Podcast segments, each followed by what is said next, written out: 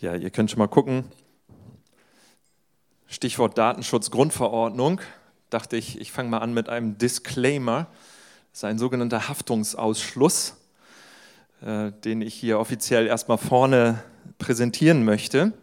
Was der Hintergrund davon ist, ist folgender. Und zwar, wir befinden uns in einer Reihe ähm, durch den ersten Johannesbrief, haben jetzt mehrere Wochen uns damit beschäftigt und auseinandergesetzt.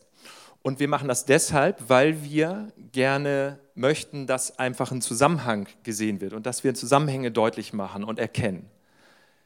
Was aber festzustellen ist, dass es beim ersten Johannesbrief gar nicht so einfach, weil die Struktur und der Zusammenhang des ersten Johannesbriefes nicht so auf der Hand liegt und nicht so ersichtlich ist. Es geht so weit, dass manche Gelehrte sagen, das ist gar kein Brief, das ist eigentlich, äh, es, es, hat keine wirklich klassische Anrede, es ist nicht so dieser Aufbau eines Briefes, sondern es ist mehr wie eine Kreisung um ein immer wiederkehrendes Motiv. Es ist eher so wie eine Meditation eines Motivs, eines Themas, eines Inhalts. Und Johannes dreht immer wieder neue Kreise, neue Runden und man denkt so, Moment, das habe ich doch schon gehört. Ja, aber ich möchte es gerne nochmal sagen. Und dann möchte ich aber auch noch etwas hinzufügen. Und dann möchte ich das nochmal unterfüttern. Er macht nicht die genau selben Worte wieder, aber er wiederholt das Thema. Und so ist das ganze, der ganze erste Johannesbrief immer wieder. Und ähm, dieses Mal, heute Morgen, möchte ich auch über ein Motiv sprechen, was wir schon häufiger gehört haben. Aber dieses Mal wird es begründet und theologisch fundiert. Dieses Mal ist es äh, noch etwas, was hinzugefügt wird. Ähm, wir haben schon häufig von der Liebe Gottes gehört und du wirst gleich sagen, oh Mann, Liebe Gottes, das habe ich schon so oft gehört und schon tausend Predigten darüber gehört. Auch in dem Brief, ersten Johannesbrief, oh ja, Liebe Gottes, alles klar, habe ich schon mal gehört, habe ich schon mal verstanden. Gibt es denn nicht mal was anderes, Johannes? Hast du uns denn nicht mal was anderes mitzuteilen? Kannst du nicht mal einen Schritt weiter gehen als bis zur Liebe Gottes? Das ist ja wie, ja, hallo, geht es da nicht mal irgendwo anders weiter?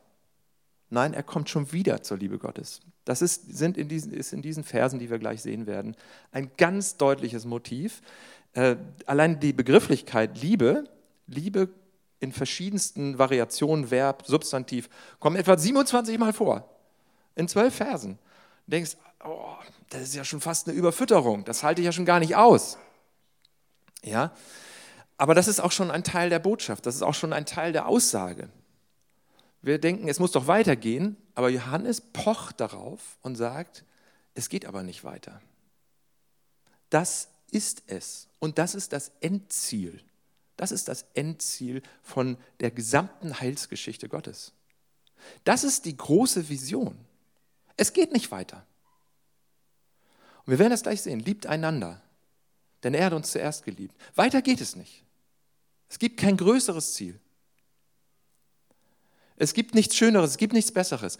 Und die, die ganz große Vision ist, dass die Geschichte in Richtung einer geliebten, geheilten Gesellschaft hinsteuert. Das ist im Alten Testament mit so vielen Bildern beschrieben. Das große Festmahl auf dem Zion, wo alle willkommen sind und alle zusammenströmen und alle etwas abbekommen und wo jeder eine Stimme hat und wo keiner runtergedrückt wird und auf dem Boden ist, weil ein anderer auf seine Kosten lebt.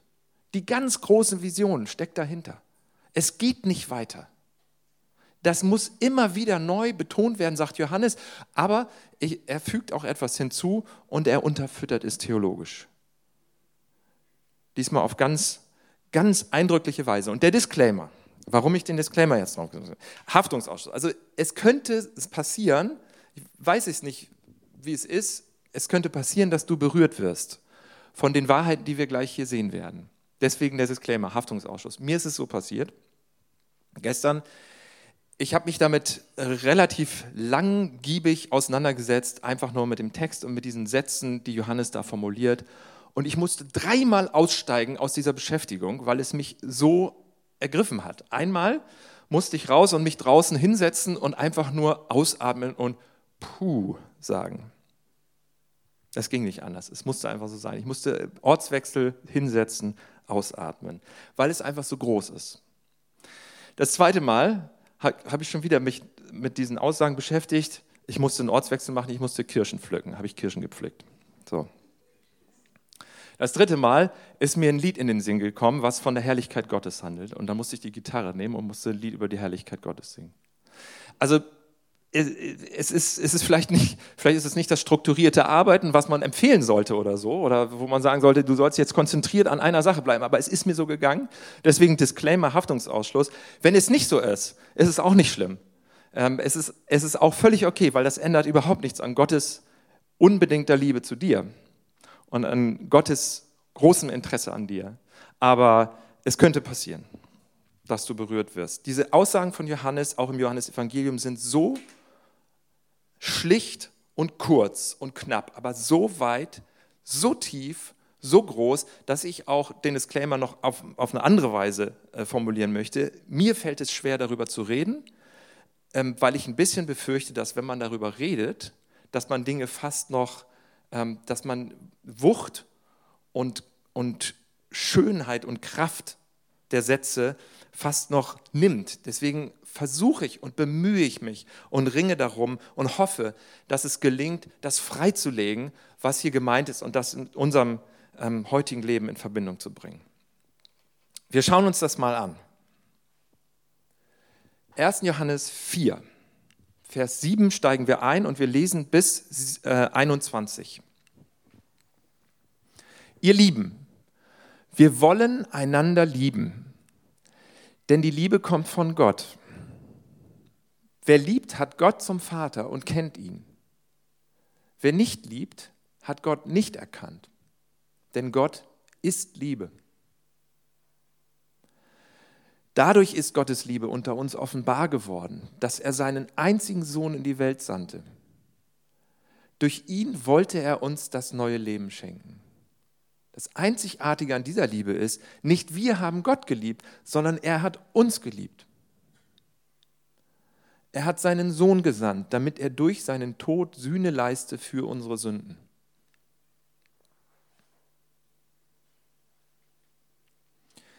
Ihr Lieben, wenn Gott uns so sehr geliebt hat, dann müssen auch wir einander lieben.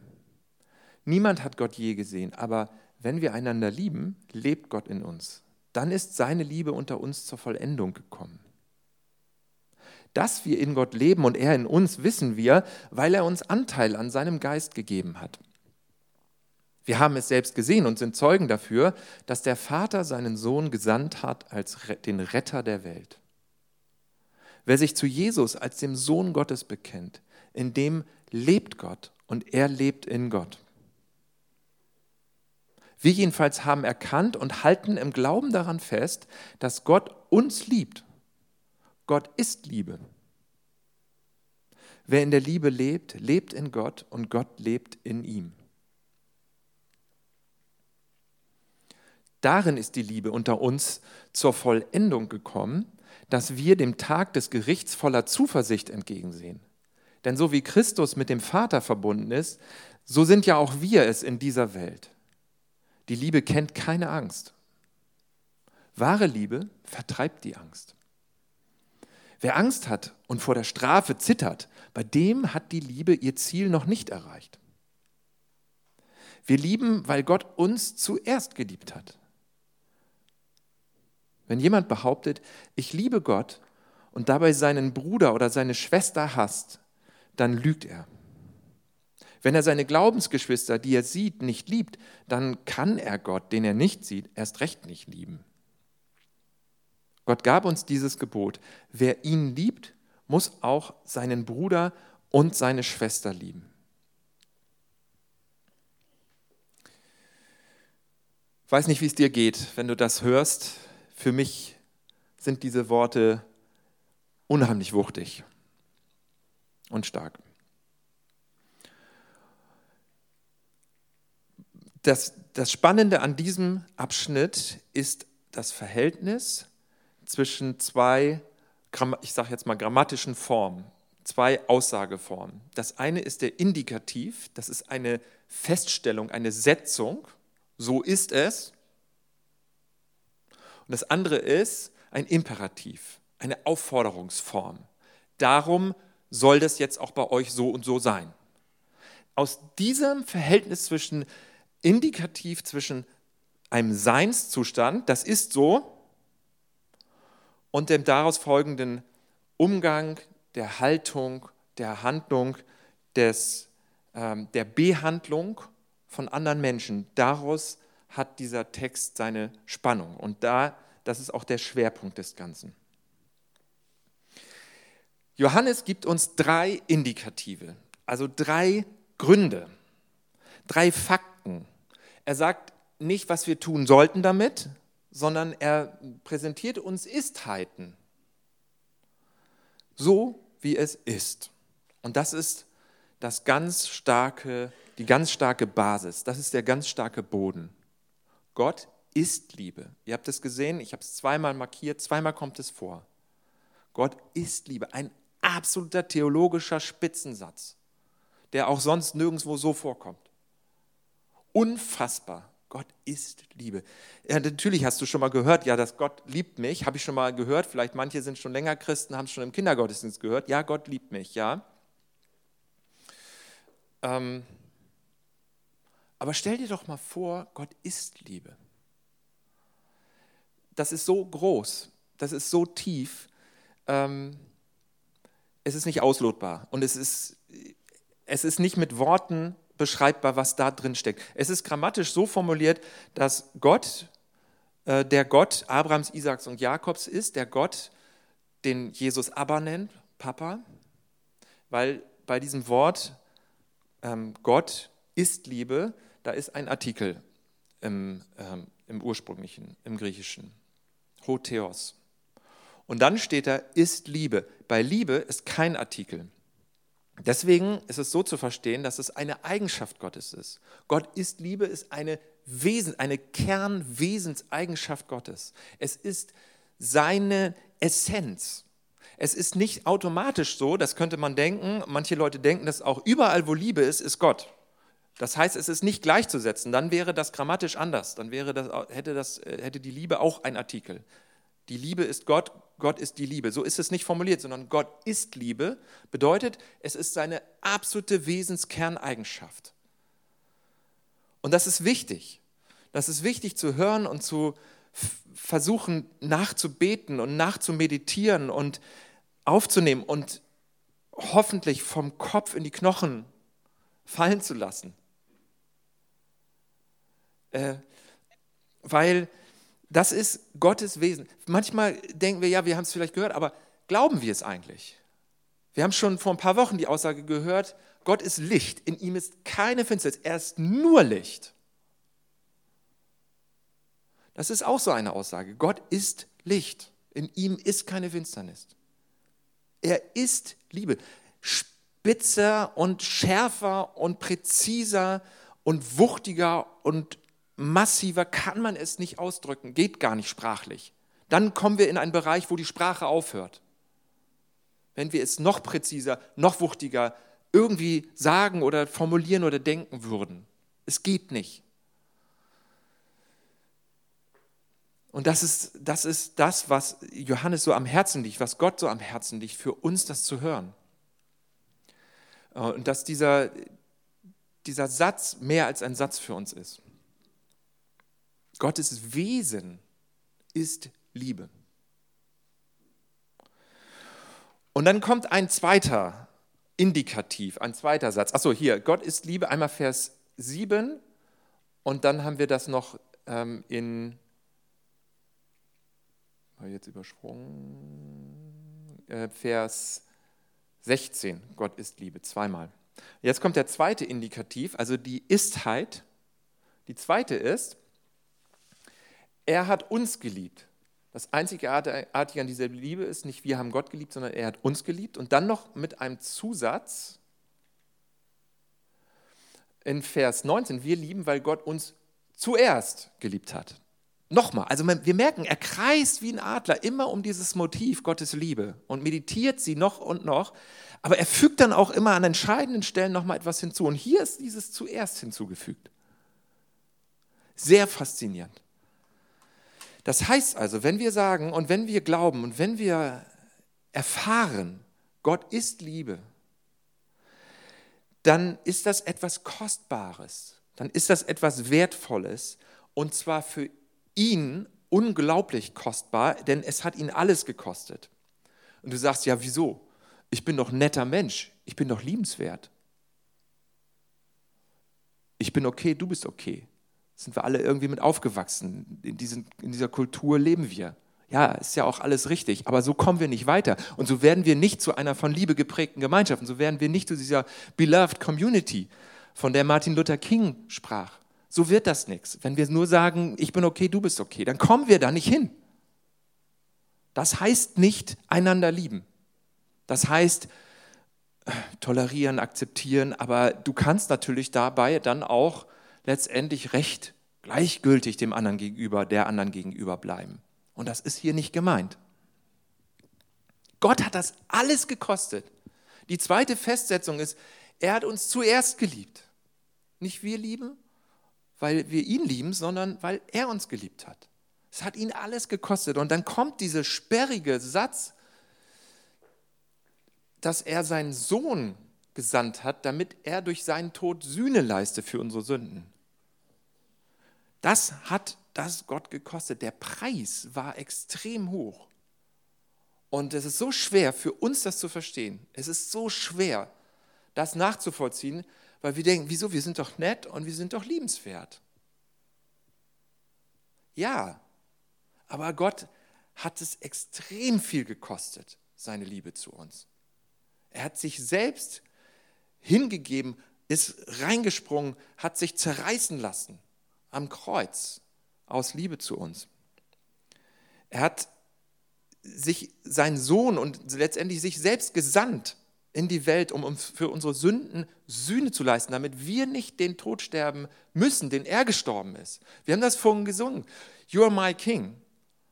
Ähm, und amazing love. How should it be that you, my king, should die for me? Dass du, mein König, für mich gestorben bist. Äh, ich bin nicht verdammt, ich bin nicht verurteilt, weil du verurteilt wurdest, weil du verdammt wurdest. Mir ist vergeben, weil du verurteilt worden bist. Das ist dieser Tausch und das ist dieses Leben, was uns zugerechnet wird. Dieses Leben, was Christus geführt hat. Das wird uns gut geschrieben und er ist unser Stellvertreter. Das ist hier nicht, ist nicht anders zu verstehen. Es ist so deutlich, er hat seinen Sohn gesandt, damit er durch seinen Tod Sühne leiste für unsere Sünden. Und bei aller Schwierigkeiten und auch bei allem, was wir mit Sühnetheologie versuchen neu durchzubuchstabieren, ähm, kommen wir daran nicht vorbei. Das ist eine Wahrheit und diese Wahrheit lebt hier und das ist, das ist eckig und das ist schwierig, weil wir als Gemeinde uns gegenseitig lieben und auch offen und transparent lieben sollen. Das heißt also, total inklusiv sind. Aber wie können wir total inklusiv sein und gleichzeitig so eine Wahrheit hier bekennen? Beides gehört zusammen. Beides ist extrem wichtig. Unsere Inklusivität, die ganz extrem sein muss, radikal inklusiv, dies aber auch verbunden mit trotzdem mit einer Festsetzung, mit einer Wahrheit, mit einer Istheit, das lässt sich nicht rückgängig machen, das lässt sich nicht ändern, dass Jesus hierher gekommen ist, in dieses feindbesetzte, in dieses verwundete Land, äh, auf dieses ungeheilte Gebiet, in dem wir uns befinden, und er reingegangen ist in den Tod und wieder auferstanden ist und so Sühne geleistet hat für uns. Das, das ist, ist eine Istheit. Und das ist wichtig. Also, die zweite Festsetzung. Das erste, Gott ist Liebe. Zweimal betont Johannes das. Die zweite Festsetzung. Er hat uns geliebt. Und damit nochmal eine kleine Schleife zu dem, er hat uns geliebt oder er hat uns zuerst geliebt. Das widerspricht jeglicher Auffassung des Christentums als eine Morallehre. Also das sollte ganz deutlich sein. Und das möchte, das liebe ich, das immer noch mal wieder äh, zu unterstreichen. Einige wissen das. Es widerspricht sämtlichen Verständnis von einer Lebenshilfe. Das Christentum ist keine Lebenshilfe, das Christentum ist keine Morallehre. Äh, alle möglichen Leute sagen, ja, wir sollen einander lieben. Alle möglichen Philosophien also sind sich eigentlich alle, ich wüsste gar nicht, wer dagegen sein könnte, dass wir einander lieben sollen. Ja? Aber wenn du einfach nur sagst, jetzt seid doch einfach mal nett zueinander und benehmt euch. Ja? Und hört doch mal auf mit diesen ganzen Kriegen da und mit diesen ganzen Gewalt und Ärger und macht euch das Leben doch nicht so stressig da, indem ihr euch immer bekriegt und so. Seid doch einfach mal nett zueinander. Dann ist das zwar richtig und gut und alle sind sich einig, nur es ist einfach nur eine Aufforderung. Es ist nur dieser Imperativ. Es ist einfach nur ein Appell. Es ist eine Morallehre. Aber durch diesen Satz, er hat uns zuerst geliebt, er hat uns geliebt, wird das durchgestrichen als Morallehre. Das geht viel tiefer. Es ist kein, kein, keine Aufforderung, es ist kein Befehl, es ist kein, kein einfach nur nett sein miteinander, sondern er liebt dich so sehr, dass er für dich in den Tod gegangen ist. Das schmeck mal, das riech mal, das hör mal, das sieh mal, das fass mal an. Spür mal den Leidensklang, spür mal den Klang des Hammers, der auf die Nägel geschlagen hat. Spür das mal. Und dann die Herrlichkeit, als er aus dem Grab rausgegangen ist. Sieh das mal. Wenn du die Texte liest, vollzieh das mal nach. Dadurch, dadurch ist die Liebe Gottes zu dir gekommen und dadurch stehen wir auf einem Boden, wo wir in die Lage versetzt werden, einander zu lieben und in diese, wie wir es vor ein paar Wochen formuliert hatten, in diese sensible, äh, äh relational rücksichtsvolle Gerechtigkeit in der Gemeinschaft. Schöne Formulierung von Jens relational rücksichtsvolle Gerechtigkeit in Gemeinschaft. Das ist der Boden, auf dem wir stehen. Das ist der Boden, auf dem das gedeiht. Das ist das, das, ist das was es uns ermöglicht, da mitzugehen, bei Gottes Aufbau seiner geheilten und gerechten Gemeinschaft. Es ist so, so wertvoll, dass Gott uns zuerst geliebt hat. Und es ist für mich so einer dieser Sätze, wo ich dann nicht mehr weiterarbeiten konnte gestern.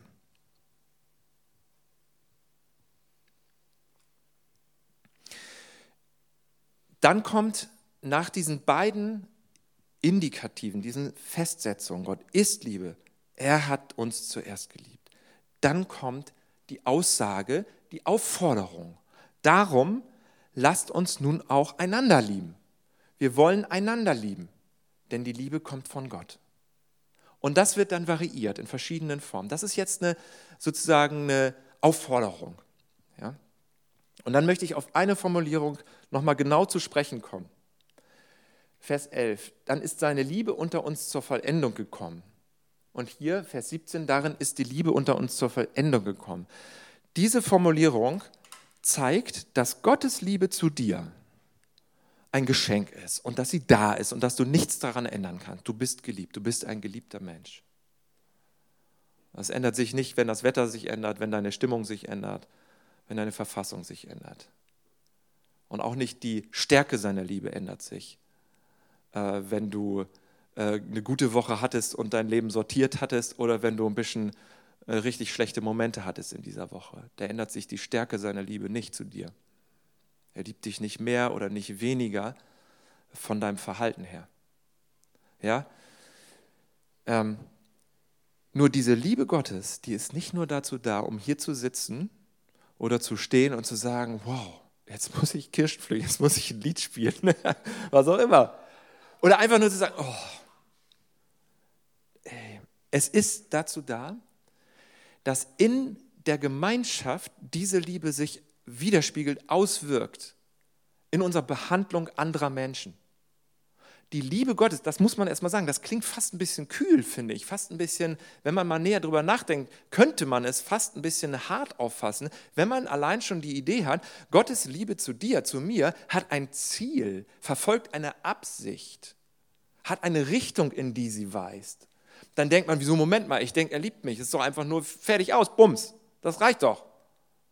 Ja, ist auch so. Aber seine Liebe hat eine Bewegung und bringt dich in Bewegung. Und seine Liebe sorgt dafür, dass wir das im sozialen Miteinander ausdrücken. Und es soll so sein.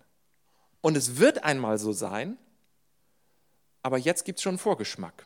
Und in diesem Vorgeschmack ist es wichtig, dass wir da weiterkommen und dass wir das widerspiegeln. Und man hat ja als Historiker häufig und Historikerinnen haben ja häufig untersucht, wie könnte das passieren, dass dass das Christentum sich in, innerhalb von drei Jahrhunderten so schnell verbreitet hat. Das waren ja wirklich, die hatten ja schlechteste Bedingungen, die ersten Christen.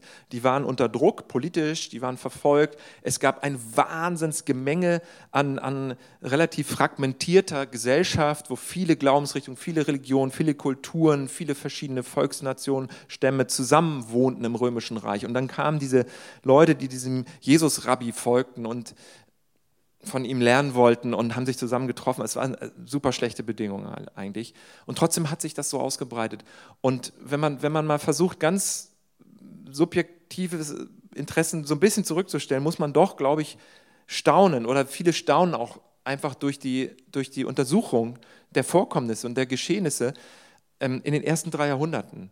Und das war nicht, weil es Gebäude gab und das war nicht, weil es Programme gab, sondern das Besondere war, das sieht, spiegelt sich in den Texten im Neuen Testament teilweise auch wieder. Bei aller Vorsicht und bei allem Knatsch, den die auch hatten. Trotzdem war das Besondere, dass Sklaven und Herren zusammen in einer Gemeinschaft waren. Dass soziale Unterschiede abgeschmolzen sind. Dass Männer und Frauen zusammen gleichwertig in einer Gemeinschaft waren. Frauen spielten eine extrem große Rolle, was ungewöhnlich war. Äh, dass ähm, dass ähm, Kinder dabei waren, dass praktisch alle Volksstämme, alle Sprachen, Griechen, Juden, alle auf einmal zusammenkamen in eine Gemeinschaft, völlig radikal inklusiv. Und das äh, scheint bei aller ähm, auch historischen Leidenhaftigkeit, die ich habe, scheint doch ein wesentlicher Punkt gewesen zu sein für die Ausbreitung dieser Bewegung, dieser Jesusbewegung. Und diese radikale Inklusivität, die war verbunden mit einem Bekenntnis und mit einer, ähm, mit einer, ähm, ja, mit einer, einer Wahrheit, nämlich mit dem Bekenntnis zu Jesus. Und ähm, das gehörte zusammen. Und das wirkte sich eben aus.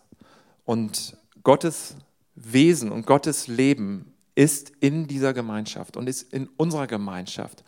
Und dementsprechend wirkt sich das aus. Wie kann das geschehen? Also das ist ja immer dann so die Frage, soll man da irgendwelche Tipps geben oder so? Ich gebe natürlich keine Tipps, aber ich habe für mich einfach mal nur für mich jetzt so, so, so ein Wortakronym gebildet, was ich mir überlegt habe, wie, was heißt das jetzt einander lieben? Was heißt das jetzt relational rücksichtsvolle Gerechtigkeit auszuüben in der Gemeinschaft? Da habe ich mir einfach nur so als Hilfe überlegt, ich nehme mir das Akronym WEB, also W, A, E, B.